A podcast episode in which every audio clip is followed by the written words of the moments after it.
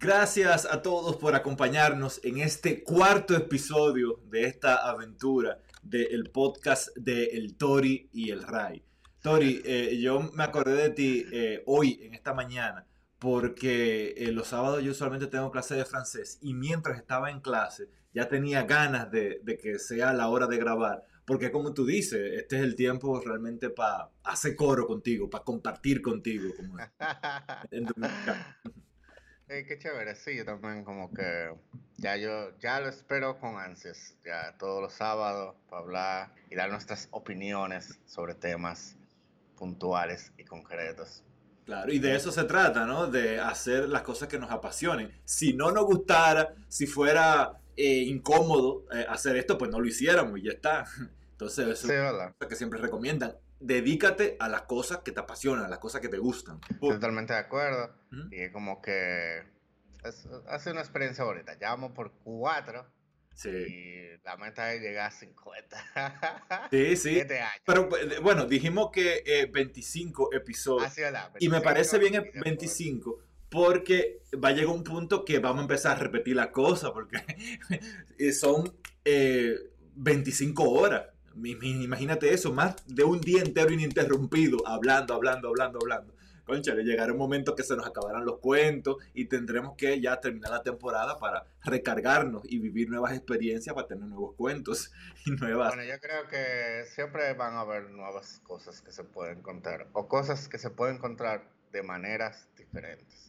Claro. Entonces yo no, yo no creo que se acaben, pero sí, Vamos, quería, Antes de introducir el primer tema, eh, quería decir que me siento muy contento porque la gente me ha estado dando feedback, me ha dicho que le gusta y, me ha eh, llenado de satisfacción. Eh, es un experimento, yo no pensaba que tanta gente me iba a escribir y sorprendentemente, al día de hoy, el cuarto episodio, no he recibido el primer mensaje de odio.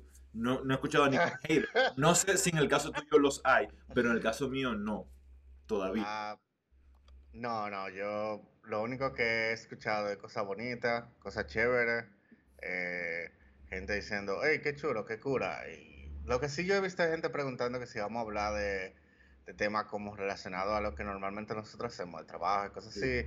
Y yo lo que le digo es que no, que es más como, o sea, quizá lo vamos a hablar, quizá no, pero es más como orientado a cosas menos de trabajo en sí, sino como a compartir nuestras opiniones sobre temas puntuales y ya, y hablar y hacer coro.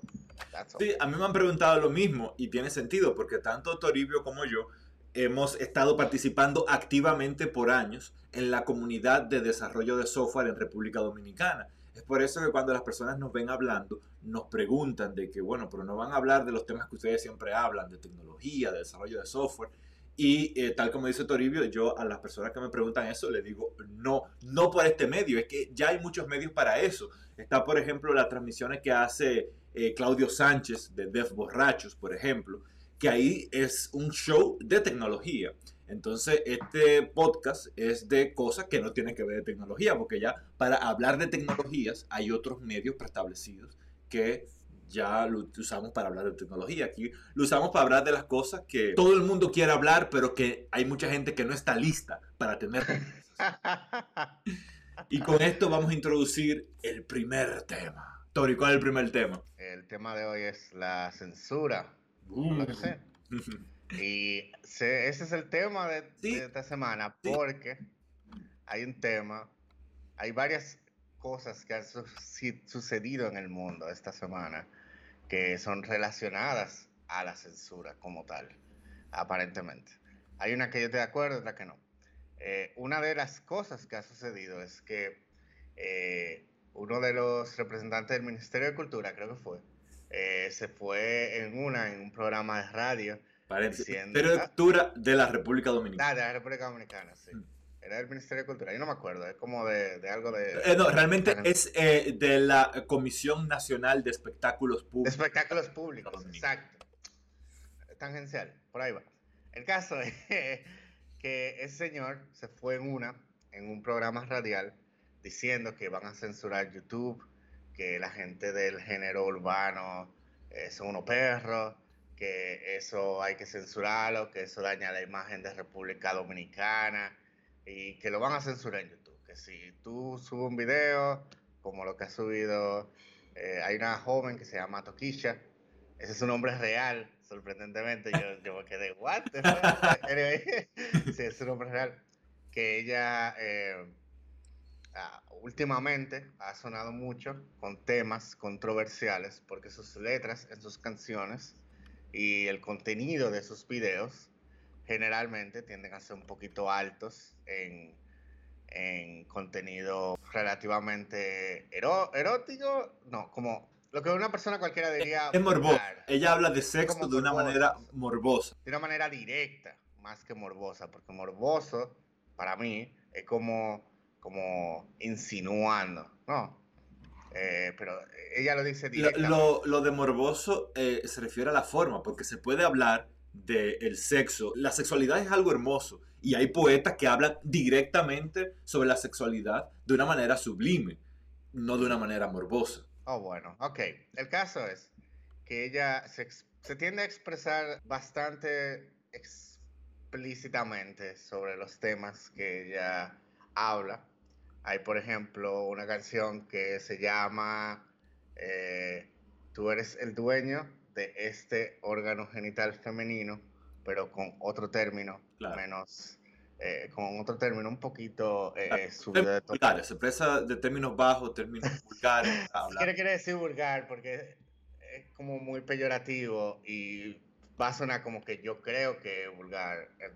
Maybe that's not... Bueno, pero eh, decir que la letra de Toquicha es vulgar no es un juicio de valor, es algo ah, objetivo. Porque las palabras que ella utiliza se consideran palabras vulgares. Vamos a decir que, es subvertivo, que subvierte, ¿cómo se dice subvert en español? Como que, como que no va con la expectativa de, lo que uno esperaría en una letra de una canción. De hecho, la versión es clean de la canción de Toquicha suena como un disco rayado, porque todo es, o sea, toda la palabra, la mitad de la canción son malas palabras. Entonces, eso es funny. Anyway, el caso es que eh, el señor director de, espectáculos públicos eh, salió en una noticia, eh, salió en un, programa de radio hablando que iban a censurar los videos de YouTube de cantantes dominicanos que hablaran de plebería y de vaina así, de ese tipo, vainas vulgares, como, como ya vamos a decirle. ¿Qué pasa? Por lo menos para mí, eso está mal, right? Como que es una manera de tú expresarte. Y el género urbano, eh, aunque mucha gente no lo quiera creer, eso es arte, eso es la expresión, eso es como, eso es como un outlet, como una salida de, lo que la gente eh, vive día a día. Y entonces, eh, entonces, como que tú bloquear eso, tú censurar eso, eso está mal, tú le estás haciendo un daño a la gente. De hecho, yo me acuerdo que en los noventas, cuando yo era joven, había una canción, había muchas canciones en el género urbano que eran hasta, en mi opinión, como del mismo nivel. Iba a decir peor, pero no. Como del mismo nivel de las letras de Toquilla. Hay una muy famosa que, que comienza con P. ¿Te acuerdas? La de... Eh, uh, uh, uh, like, ¿Te acuerdas? No. a ver, e, e, este es un podcast de, gente adulta y si tenemos que, especificar que no va a ser clean, pues lo especificamos, pero, pero hablándome así no me entiendo. Empieza con P, ¿qué? ¿Popola? ¿Qué? Eh, no, eh, puta. Hay una canción que, era de, que nada más decía puta la canción entera. Ah, ok, ok, pero eh, eh estaba hablando de Toquilla, ahora estoy hablando de Reggaeton Sex. El disco, eh, es, esa canción que mencionas, formó parte de ese disco lanzado en Puerto Rico en el 2000 se llamaba Reggaeton Sex. Exacto, pero en el 2000 habían letras así. Y ahora, por lo menos que ya tiene un poquito más de contexto. Y, generalmente lo que ella cuenta es como cosas que le pasan en el día a día o cosas que ella ve que le pasan a la gente. ¿Cómo eso está mal? ¿Cómo eso es, cómo eso es malo? De alguna manera u otra, no sé. ¿Tú quieres presentar el contraargumento o algo? Eh, yo voy a, presentar mi, mi, punto de vista que, que no está muy distante al tuyo, eh, se parece bastante al tuyo. Y eh, yo primero concuerdo contigo cuando tú dices que eso es arte y de eso, es definitivamente sí. De hecho, en el 2007 yo escribí un artículo que precisamente decía, todos somos artistas. De una manera u otra, eh, el arte es una forma de, expresión. Eh, cuando el marido escribe una carta de amor a su esposa, se convierte en ese momento mismo en un artista. No todos los publican como hacen eh, algunos, no todos viven del arte, pero yo sí creo que todos somos artistas. no cabe duda, desde el punto de vista, si analizamos el contexto, si analizamos el significado de la palabra arte, que si lo buscamos en el diccionario de la Real Academia, es precisamente un medio de expresarse, pues eh, esta gente son artistas. Ahora bien, eh, sí es cierto que eh, el mensaje que llevan no es el mejor, pero también es cierto, y ellos lo dicen, y es evidente, que si ellos no hablaran de la forma descompuesta que hablan, la gente no lo sigue, porque el público al que ellos están intentando llegar es el público de, masa. Y las masas, pues, eh, no son gente con postdoctorados que quieren eh, escuchar hermosas poesías. La masa lo que quiere es eso, eh, quiere olvidarse, desconectarse de la realidad y pensar en drogas, en sexo, en violencia. y es lo que buscan en las canciones. Y lo vemos porque lo consumen. No, no estoy de acuerdo contigo en algo. Porque es que, ok, tú dices que ese no es el mejor mensaje que pueden expresar, pero es que el arte, como es expresión, ¿verdad? Como es, hey, mira, esto es algo que yo tengo adentro y quiero exteriorizar, no tiene que tener un mensaje como tal. Es simplemente eh, darle un foco a una situación específica o darle un foco a a un sentimiento específico del artista, ¿verdad? Y como tal, no tiene que tener un mensaje. Puede que ese foco, esa situación, tenga implicaciones, pero por lo menos para mí, en el caso del género urbano, no es, no es que por tú escuchar reggaetón, por tú escuchar tempo o lo que sea, tú te vas a convertir en, en un criminal gángster que te da a todas las mujeres de todos los tigres y que vende droga. Eso no va a pasar, right? Like, es, como tú dijiste, es un escapismo, es entretenimiento y a la vez es como, hey, miren, esto pasa. O miren, hey, sepan que esto me pasó, o whatever, right? Entonces, como que, no sé, como que se quiere, como que se quiere agarrar y señalar y decir, hey, mira, este grupo de gente son menos porque la manera en la que ellos se expresan no es la correcta. Y lo correcto y lo incorrecto, a menos que le estuviesen haciendo daño a alguien directamente, lo correcto y lo correcto a mí me suena como, como que son cosas arbitrarias, que, ah, mira, a mí no me gusta, entonces es incorrecto. Sí, sí. E, eso a mí siempre me pareció absurdo, el famoso concepto que se utiliza mucho en nuestro país, la moral y las buenas costumbres. Diablo, esa frase la mencionó, el pana lo mencionó en el, programa de radio. ok, pero ¿qué es la moral y qué es la buena costumbre? La misma Taquilla salió, eh, ella grabó un video que dijo, que, hey, pero moral, yo tengo moral, yo sé cuál es mi moral, y mi moral es que yo quiero estar en, you know, en, en, eh, en fornicadera y en, y en todo lo que ella quiere estar y ella hace su trabajo. De hecho, yo vi una entrevista que ella, por ejemplo, ella no usa droga, ella no, no se droga ni nada de eso, ella canta de eso, pero ella no hace nada de esa vaina. Mm. Right? O sea, ella es bastante profesional en el tema de que ella hace su trabajo y se dedica a lo que tiene que dedicarse.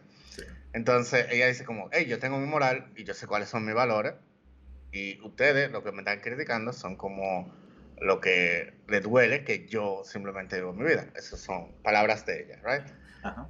Entonces, eso mismo, como que la moral y las buenas costumbres. ¿Cuáles son las buenas costumbres? Hay algo que hay que tomar en cuenta, Tori, y es que eh, es real que esas cosas que se viven en las letras de las canciones moldean la sociedad, porque eso define las cosas que son cool, eh, porque eso hace que las nuevas generaciones quieran tener carro lujoso como exhiben los artistas urbanos, que piensan que fumar juca es cool, que eh, inyectarse drogas es cool porque lo dicen las canciones, eh, tener sexo con mucha gente es cool. Entonces, la definición de la cosa que es cool, incluso la forma de vestirse, eh, es cool eh, utilizar eh, ropa holgada, unos pantalones que se están cayendo, es cool porque estos artistas están diciendo que eso es locura. Entonces eso influye realmente en un sector de la población.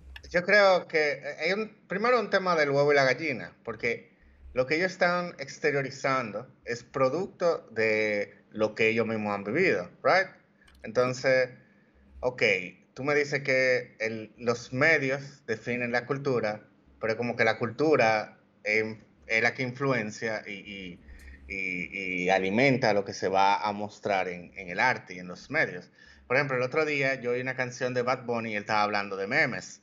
Y, no fue que los memes salieron de la música, fue que la cultura que hay, eso es, algo, es un concepto que se, que se habla y él lo incluyó en sus letras. Asimismo, si tú creciste en un barrio marginal, eh, marginado, perdón, porque perdón, si tú creciste en un barrio marginado, o si tú creciste viendo eh, tiroteo a cada rato o, cosas en un ambiente medio en bromón, y tú quieres expresarlo como artista, tú lo vas a mostrar. Ya el problema para mí es como que cuando se convierte en exceso y la gente de verdad se cree la movie de que, eh, o sea, como que eh, consecuencia del escapismo, tú nada más consumes una cosa X y eso entonces quizás te puede informar un poco, pero vamos a ser sinceros, para lo popular que son las canciones de, de violencia y los medios así que son violentos, películas violentas, juegos violentos, uno creería que el mundo debería estarse acabando, right? Porque, o sea, no. Mi percepción es que eso no es tan influyente como para tú señalarlo y condenarlo como que eso está mal. Porque es que, like, vamos a ser sinceros, ¿cuánta gente aquí no, no, por ejemplo, juega videojuegos? ¿Y cuántos tiroteos tú has visto que se han hecho en República Dominicana? Ninguno. O, qué sé yo, hay un, meme bien clásico, una gente de que eh, yo, eh, bien tranquilo, en el colegio, haciendo mi tarea, cumpliendo con todos mis deberes, y en los audífonos, oyendo eh, perreo salvaje y, y vainas de tiroteo y de gángster y cosas así. Y es como que yo creo que una cosa no tiene que ver con la otra necesariamente. O sea, precisamente porque la gente no es así, eh, la gente lo, lo quiere consumir más. Está demostrado que por alguna razón a los humanos, le, a muchos, la gran mayoría, le llama la atención la violencia de una manera u otra la película taquillera, que son de acción, de violencia, gente dándose golpes, tirando tiros, los videojuegos por igual, eh, las canciones, vamos a matarnos, ya no hay arreglo, me mato o te mato, vamos a matarnos. A la gente le gusta eso por alguna razón. Es, emocionante, eso produce en ti como una aceleración. Cuando tú oyes una canción, aunque no sea de violencia, aunque no tenga ni letra, pero tiene un beat heavy, o sea, tiene una percusión chévere y como, como con un ritmo chulo tú, tú te aceleras y tú te pones, wow, qué heavy. Sí, sí. Cuando tú quieres ponerte focus oyendo música, tú pones Eye of the Tiger. Eye of the Tiger no tiene nada que ver con matar gente, pero hmm. pones, te acelera, you know, va a ir así. Entonces, es como, la gente lo que quiere es como sentir cosas. Sí. Estimular los sentidos. Como es así. Una cosa puede llevar a la otra, pero la gente lo que quiere es estimular los sentidos. Entonces, algo es tan simple como o sea, I don't know, like, ¿cuál es la, cuál es la preocupación de las consecuencias de, de la música? Eh, que porque la música es, hipersexual, hiperviolenta, pero whatever. ¿Cuál es, ¿Cuál es la preocupación? Que la gente que la gente esté triste porque quieren un Bugatti. O, o, la preocupación es que la gente haga, está haciendo lo que le da la gana, que es lo que deberían estar haciendo. La gente, todo el mundo debería estar haciendo lo que quieren hacer. bueno, pero lo que proponen es... En cuenta consecuencia de lo, de lo que van a hacer, ese es, como el segundo paso, pero... sorry, que te interrumpí. Que, decía que la, la, preocupación de espectáculo público es que, como decía, eso va influyendo el vocabulario de las masas. Porque una de las formas que han buscado estos artistas es de eh, crear nuevas palabras inventadas y eso les sirve a ellos de proyectarse. Eh, por ejemplo, tenemos palabras como pámpara, por ejemplo, eh, trucho. Y esa deformación del lenguaje y esa chabacanería y hacer que eso sea cool, eso eh, proponen ellos la, de la Comisión Nacional de Espectáculo Público, que no nos hace bien como, como nación. Entonces, no nos hace bien? Que si algo nos hace mejor, porque nos da una identidad que nos distingue de otros sitios, y si como tú mismo dijiste que eso es como la definición de cool, o sea, si, el, si los artistas que están en la palestra pública que son populares son los que definen lo que es cool los artistas de aquí están definiendo lo que es cool porque son muy populares.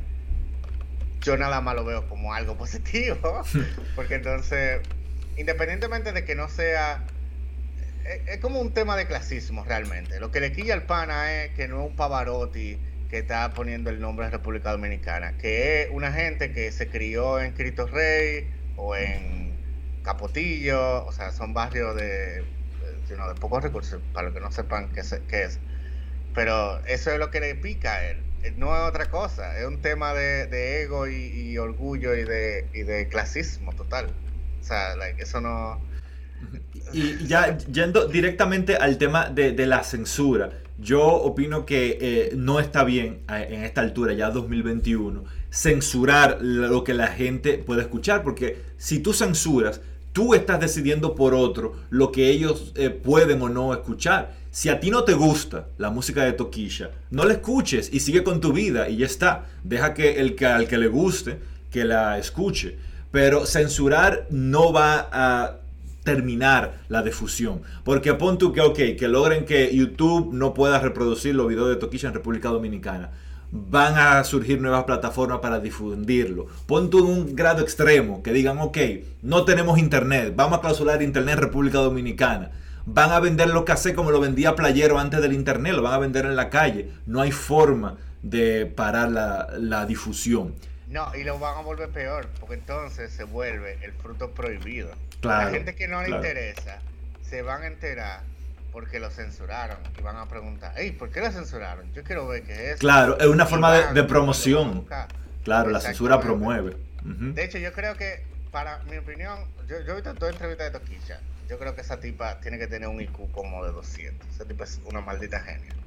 Y todo es eh, un juego de ajedrez y todo está medido y ella sabe eh, qué es lo que está sucediendo. Porque mientras más la quieren silenciar, más popular se vuelve. O sea, y más eh, atención recibe. Es como. Es como lo, lo busca sonido. Claro. mientras más bulla hacen y más la gente lo quiere silenciar, más popular se vuelven porque genera morbo. Claro. La gente genera esa intriga de, oh, ¿qué será esto? Yo quiero ver. Claro, claro. E-, ese tipo de artistas, denominados artistas urbanos, viven del morbo. Y el mismo Alfa lo dice cuando la gente critica, porque el Alfa en su cuenta de Instagram sube videos de él yendo a una joyería, comprando siete cadenas de oro y regalándose entonces le dicen, pero ¿por qué? ¿Por qué tú haces eso? Y él dice, bueno, eso es parte de mi trabajo.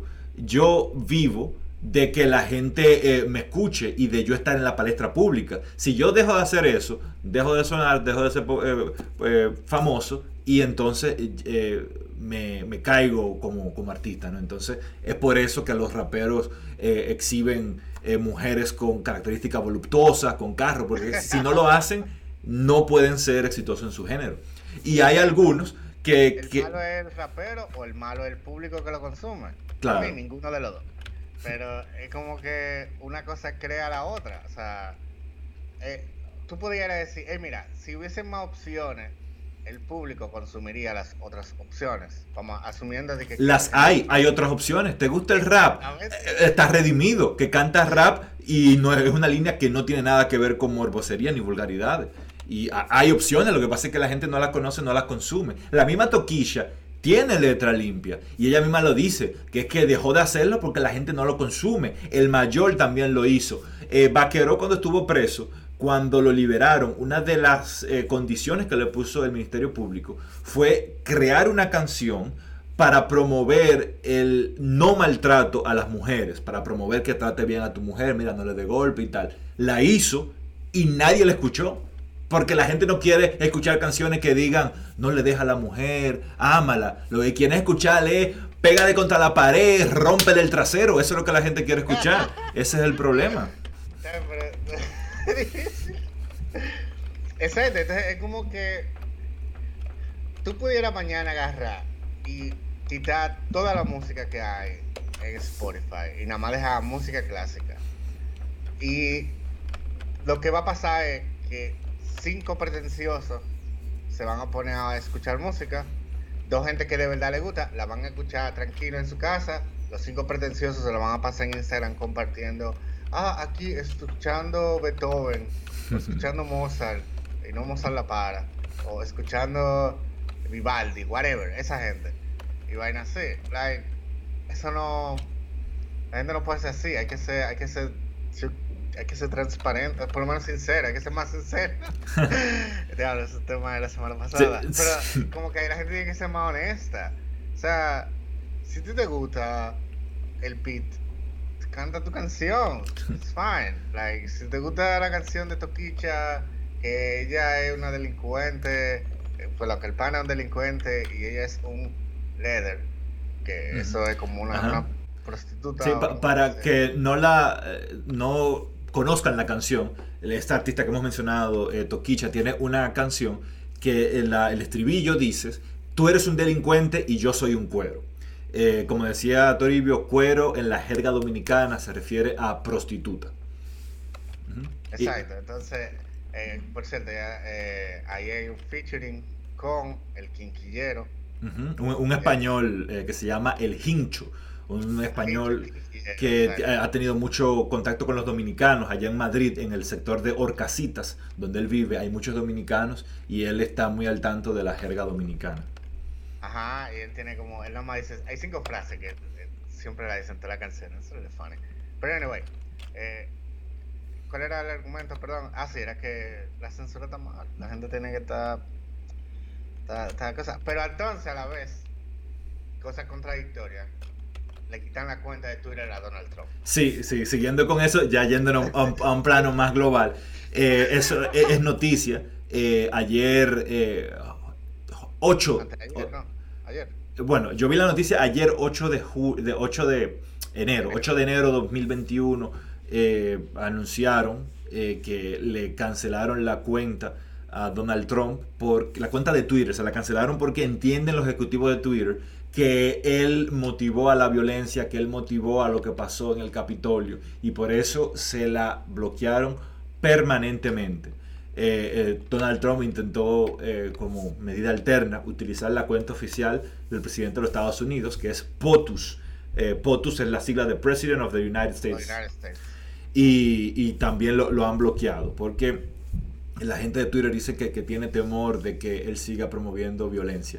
Yo tampoco estoy de acuerdo con eso, de que eh, pero bueno, vamos a ver, ah. vamos a ponerlo en contexto. Desde la perspectiva de la empresa Twitter, tal vez tenga sentido de que, bueno, eh, si esta persona va a estar promoviendo mensajes de odio, que no lo haga por mi plataforma. Lo que sí hay que estar claro es que no por eso se van a, eh, detener los mensajes de Donald Trump.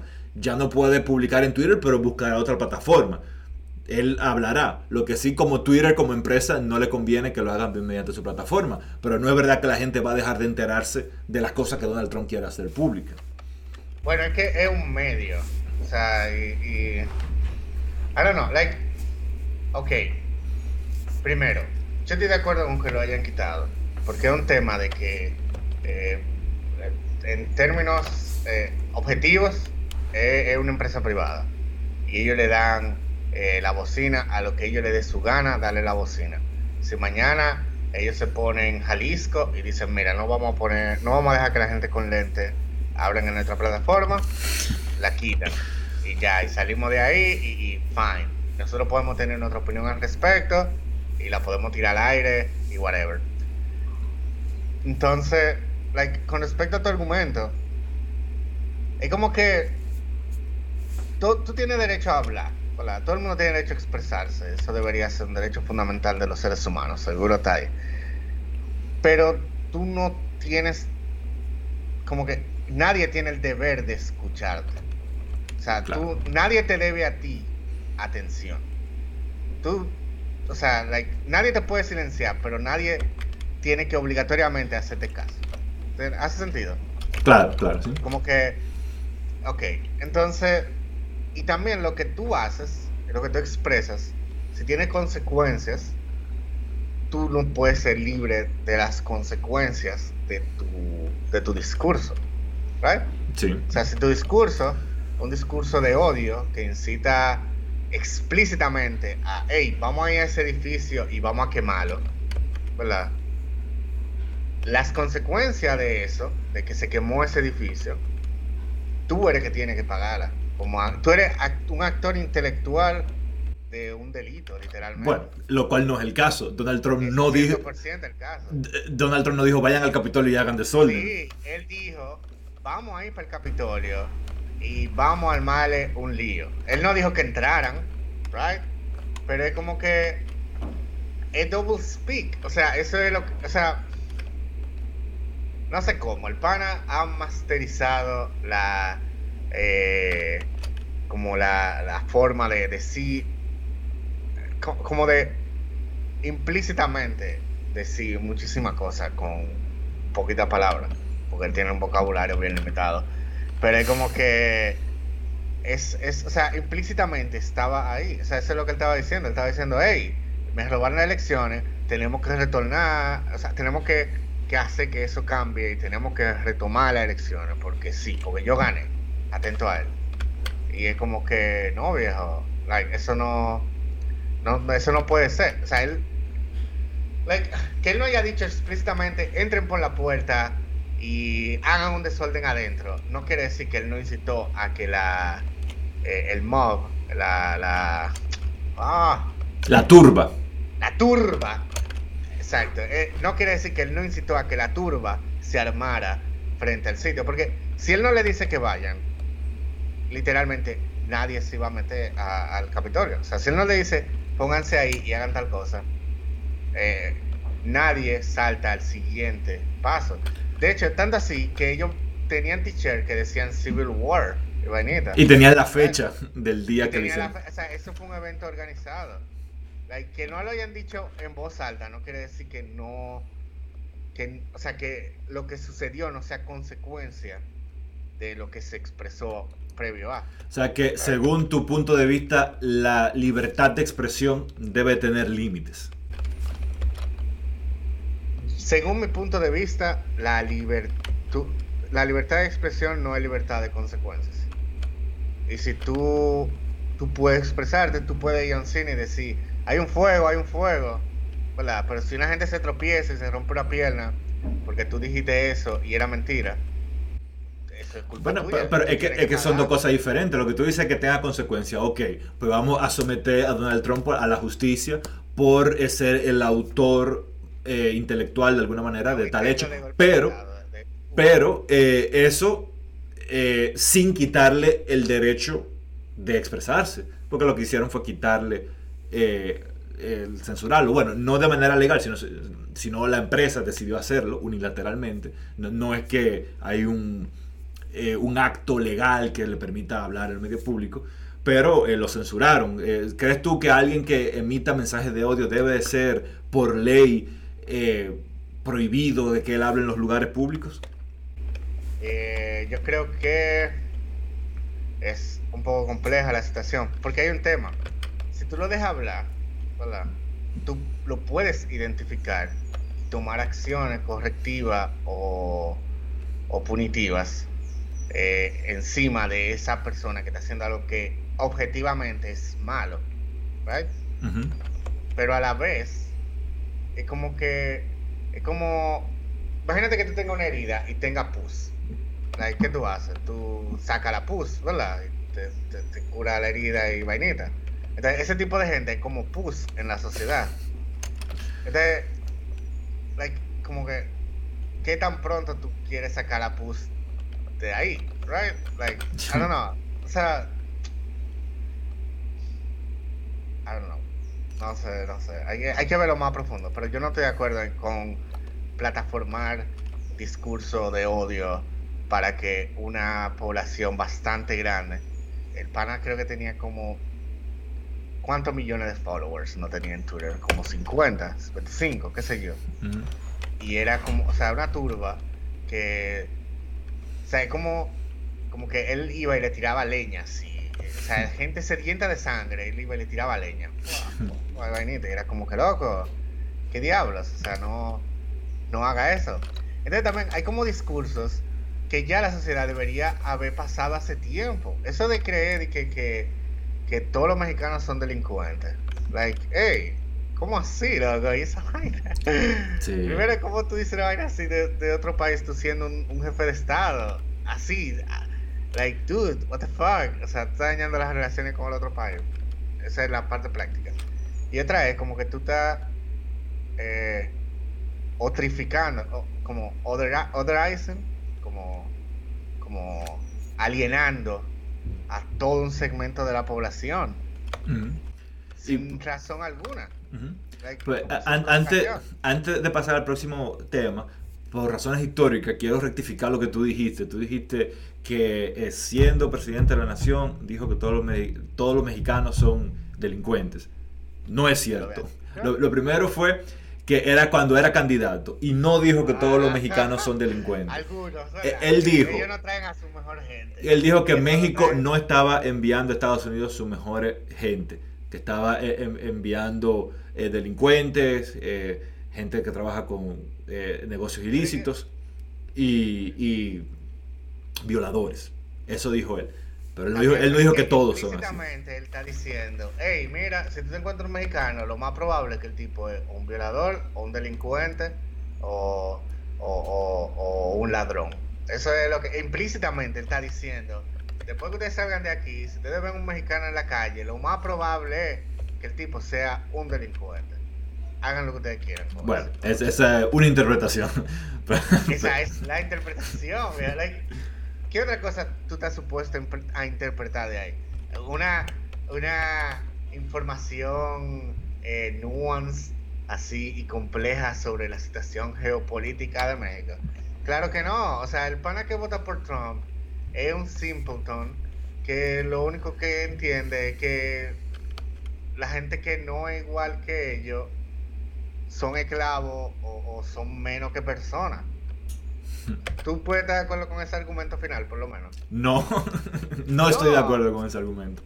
Eh, Pero bueno, a ver, tenemos que eh, estar de acuerdo en estar desacuerdo.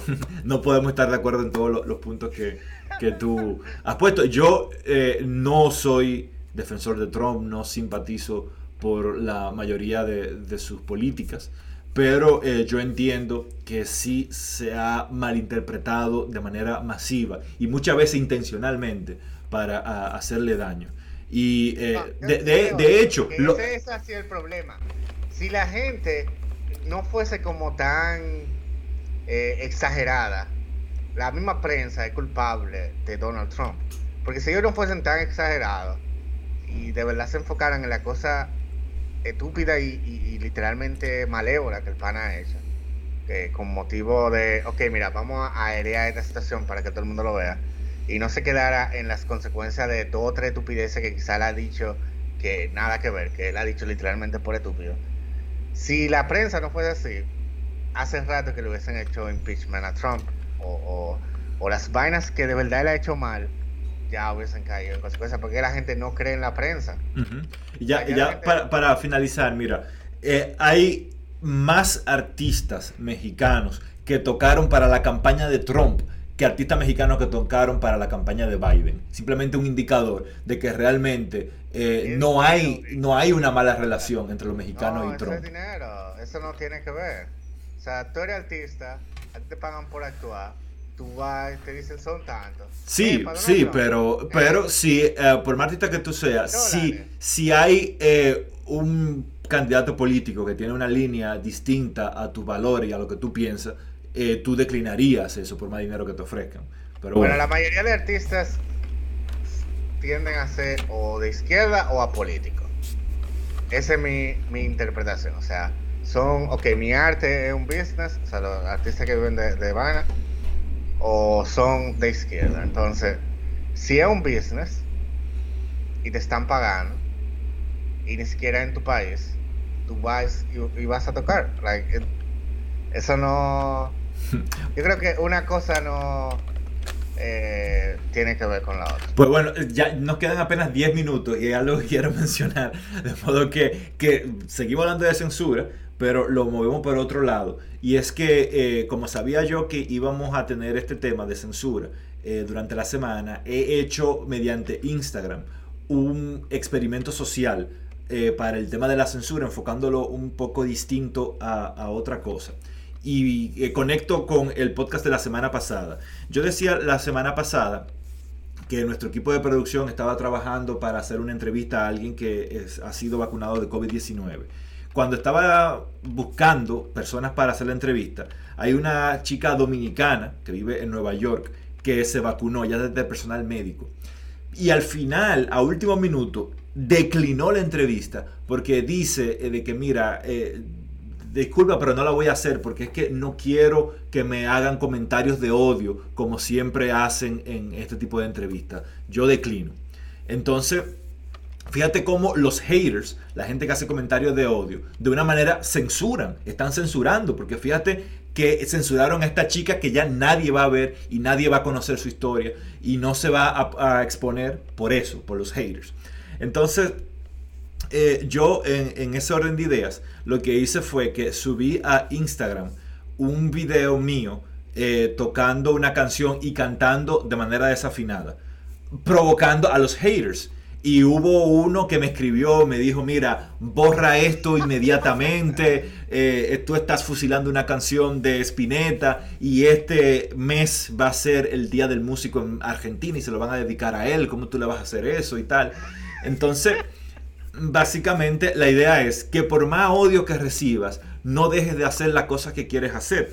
Hay un consejo de los muchos buenos consejos que me ha dado mi padre, que es un artista que escribió su primer libro de poesía y lo publicó a los 18 años de edad y ha escrito más de 100 libros en toda su vida. Ah, yo leí el libro de ese y, y él me dijo, mira, Ray, si quieres hacer arte y la quieres publicar, lo primero es que te tienes que gustar a ti. Que a los demás les guste o no, bueno, ya eso es secundario. Pero si de verdad quieres hacer arte pura, te tiene que gustar a ti. Si te causa placer hacerlo y verlo y escuchar lo que hace, eso es lo importante. Y eh, en efecto, eh, la canción desafinada, bueno, eh, realmente es que yo canto desafinado, pero cantarlo y escucharme me causa placer a mí. Que haya una persona que se llene de odio cuando le escuche, bueno, no le escuches y ya. ¿Cuántos haters no hay de Arjona? Incluso en República Dominicana, en Sabina Abad, hay un letrero que dice eh, no entren armas, no entren menores y no entre nadie que le guste Arjona y no pongas música de Arjona. Es mucho odio, pero imagínate que Arjona diga, bueno, hay mucha gente que odia mi música, me voy a dedicar a otra cosa. A nosotros quienes sí nos gustan la, la música estaríamos muy tristes, ¿no? Entonces, ese es un mensaje que queremos dejarle a usted que está escuchando o viéndonos en YouTube no le dé mente a los haters, no se preocupe por los haters. Si lo que estás haciendo te gusta, te causa placer y no le hace daño a nadie, pues sigue haciéndolo. Los haters que si no le gusta tu música, que no le escuchen y ya está. Hey, Toquicha, si estás escuchando, sigue, haciendo tu música. Si hay haters que no le gustan te quieran joder. Esos son haters, eso es envidia que te tienen. Sí, y, yo por, por, este tipo de comentarios me expulsaron de, de un grupo de, de, WhatsApp. Eso fue cuando había una polémica de una película en Netflix que eh, atentaba, según ellos, a las creencias de ellos. Y yo, simple, yo hice un meme y lo publiqué donde, donde decía, eh, José estaba buscando Netflix, vio una película que no le gustó la cambió, vio otra, siguió con su vida y fue feliz. Sé inteligente, sé como José. Entonces la gente estaba diciendo que no, que tú atentas contra mis creencias, y me sacaron. Entonces simplemente eso, si tú entiendes que hay una película en Netflix que atenta contra lo que tú crees, párala, busca otra y sigue con tu vida y sé feliz. No, no promuevas una película de Jesús que era de comedia. Sí, sí, la, la, la, la brasileña. cierto, muy mala. La sí. Yo intenté verla, yo no pude. Claro. claro, pero si no te gusta, no la mires, mira otra y ya está. No hay por qué hacer una campaña. Netflix, quita esa película. No la mires. Mira lo gracioso, mira lo gracioso. Si yo la veo listada, yo no la veo, porque a mí no me interesa. Pero por el, morbo de la, de la controversia que se armó con esa película de la parodia esa de Jesús y Vaineta, yo la puse. Yo explícitamente fui a ver qué es lo que la gente está hablando, qué tan seria es la vaina, y la vi. Y Netflix le paga a la gente de la película por tiempo eh, de, de streaming. O sea que esa gente hizo pila de dinero porque tres o cuatro ignorantes, o pila de ignorantes, se pusieron a darle más atención de la cuenta a una película like, que, que, tiene cero consecuencias en la vida real. Right? Sí, right? sí. Entonces, como te dice. Y ahora eh, nos quedan cinco minutos, pero hay un tema que es súper denso y súper controversial, que tiene que ver con censura. Vamos a ver cómo lo resumimos en cinco minutos. Y es el tema de eh, que en República Dominicana, que bueno, que es de donde somos originalmente, pues de ahí salen muchos temas. En esta semana se aprobó una nueva ley que prohíbe el matrimonio de personas de menos de 18 años. Entonces, vamos a ponerlo en contexto. Yo estimo, yo pienso firmemente que nadie con menos de 30 años debiera casarse. No tiene sentido para mí. Esa es mi, mi intención. Eso es lo que yo pienso. Ahora bien, una cosa es lo que yo pienso y lo que yo quiera hacer. Ahora, decirle al otro lo que, lo que tiene que hacer, lo que puede o, o, no puede hacer. Y hay argumentos válidos de que, mira, que es que hay incluso padres que venden literalmente a sus hijas. Entonces queremos evitar eso. Pues bueno, si haciendo que eso sea ilegal va a detener la acción de que padres vendan a sus hijas, fenómeno. El problema es que sabemos que eso no va a pasar. El hecho de que sea ilegal no va a dejar que la gente deje de hacer esas cosas. Y ese es el problema. Si hubiéramos en un mundo utópico donde nadie hace nada ilegal, yo estaría 100% de acuerdo con que se prohíba el matrimonio antes de los 30. Pero... Bueno, es que hay un tema también de que el hecho de que sea permisible, permisible, que sea permitido, le da como cierto aire de normalidad. Como de, ok, a mí no me importa, dale para allá lo que tú quieras. Porque es lo mismo, por ejemplo, las drogas son ilegales y la gente las hace como quiera. Claro. Pero si te agarran, te van a, you know, eh, tus medidas punitivas. Pero en ese caso puntual es como un statement de, hey, mira, no venga para acá a tratar de buscar menores para casarte con menores y whatever, o llevarte menores de sus casas y vainitas así. Aquí hay un serio problema de, de pedofilia en este país. Like, yo no sé, yo no, this is really weird. Pe pero bueno, pedofilia es otra cosa. Porque eh, pedofilia estamos hablando de niños y menores de 18 es adolescente, que no es lo mismo una persona de 17 años que una de Aquí 4 hay un, años. un serio problema de gente que busca, o sea, como de, de adultos depredando menores de edad. Hay que hay un serio problema de eso. Y hay, o sea, está el tema de, de tráfico sexual, hay tema de que en los campos, eso es, es una práctica asquerosamente normal. Like, viene un viejo y dice, hey, esa niña tuya está muy linda, ven, dame, yo me voy a casar con ella y la voy a poner a vivir bien. Y vainita, ¿qué tú piensas como, tratando de verla desde tu punto de vista, porque estoy de acuerdo con que se prohíba, si se la lleva y se casa con la jeva, como esposa ella tiene quizá uno que otro derecho, si el pana se muere, ella va a heredar todo, whatever, right? Sí. Pero a la vez es como que al no estar explícitamente en la ley que tú no puedes hacer eso, le da como, o sea, la impunidad es como más grande todavía. De hecho, like, por ejemplo, si tú tienes relaciones con una persona menor de edad, eso es ilegal. Tú, tú vas preso. Sí.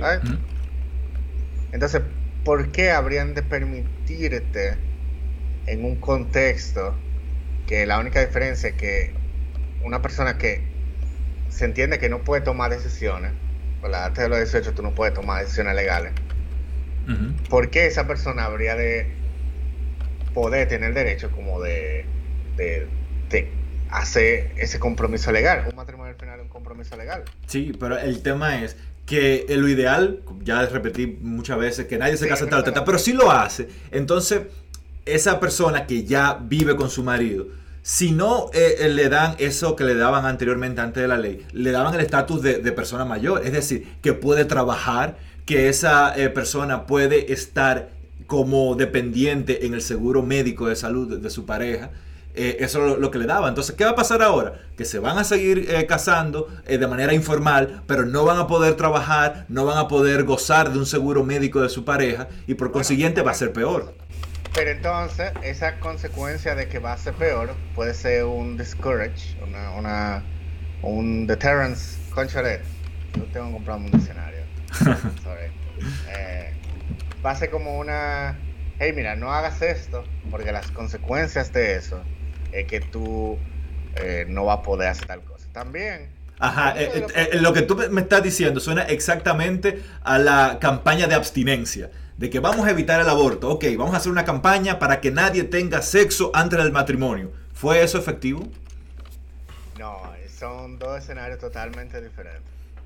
En mi opinión son dos escenarios totalmente diferentes. Porque como Pues tú estás diciendo, hacer esto es malo. No lo hagan. No, ¿Cuántas veces no hemos hecho eso como sociedad? hacer esto puntual tiene consecuencias. No hay profiláctico para tú protegerte de que un viejito te está acosando y te quiere llevar para su casa. La única forma es cortarlo de raíz y decirle, mira viejo, ser la mierda. Con lo otro, hay muchísimas opciones. O sea, tú no tienes que necesariamente caer en la abstinencia obligada. Tú, lo que más hay es información, opciones y ONG que dan vaina gratis para métodos anticonceptivos y para eh, literatura para evitar cualquier infección de transmisión sexual o lo que sea. ¿Ok? Con lo del viejito, es un tema cultural es un tema también de que los papás son muy dejados y irresponsables. Fácilmente le pasó lo mismo a los papás y ellos están siguiendo la tradición de la familia y eso vuelve un ciclo que, a menos que se intervenga o algo, no se va a salir de eso. And that's a problem. O sea, es sumamente complejo, no se va a resolver por hacerlo ilegal, pero yo entiendo que hacer eso ilegal es un paso eh, hacia adelante. Por ejemplo, el tipo de gente que, que son de campo, que no como simple minded people. No que todo el, no toda la gente de campo es simple minded, pero you know, simple minded people que no le dan mente nada, por lo menos pueden decir, mira, es que no puedo porque es ilegal y me van a meter preso. You know, eh, hay gente que son así que nada más por consecuencia que, que tú puedes hacer que tomen o no una conducta específica. De nuevo, eso tampoco lo va a resolver de una vez, pero es un paso. Para mí eso es un paso. Yo estoy totalmente de acuerdo con eso. Bueno, ya nos está haciendo seña el equipo de producción. De hecho, estamos pasados por, dos minutos. Entonces, eh, tu conclusión eh, de este tema de censura, que, ¿cuáles son las últimas palabras que tú quieres que se queden en el cerebro de las personas que están escuchando este podcast? Ok. La libertad de uno termina donde comienza la libertad de otro. Y el hecho de que tú te puedes expresar, libertad de expresión, no es libertad de consecuencia de tus acciones. Tú puedes hacer lo que tú quieras, siempre y cuando, como persona adulta y responsable, te entiendas las consecuencias de tus acciones y denle para allá. Si no te importa que fulano te coja odio, haz lo que tú quieras, eso es tuyo. Pero si tú lo que quieres es silenciar a otra gente y, hacerle daño, eh, sorry man, pero vas a recibir una, una fuerza en sentido contrario porque eso tú estás violentando la libertad de la otra persona. Y ya, esas son mis últimas palabras. Bueno, eh, yo para resumir, si hay algo que yo quiero que se quede en tu cerebro, es que primero todos somos artistas y que el arte que hagas lo sigas haciendo independientemente de si le gusta a todo el mundo o no. Te tiene que gustar a ti. Eso es lo importante. Si te gusta, si te causa placer, siga haciendo lo que estás haciendo. De modo que gracias por escucharnos. Será hasta la próxima semana de este subpodcast de El Tori y el Ray. Gracias por escucharnos. Bye.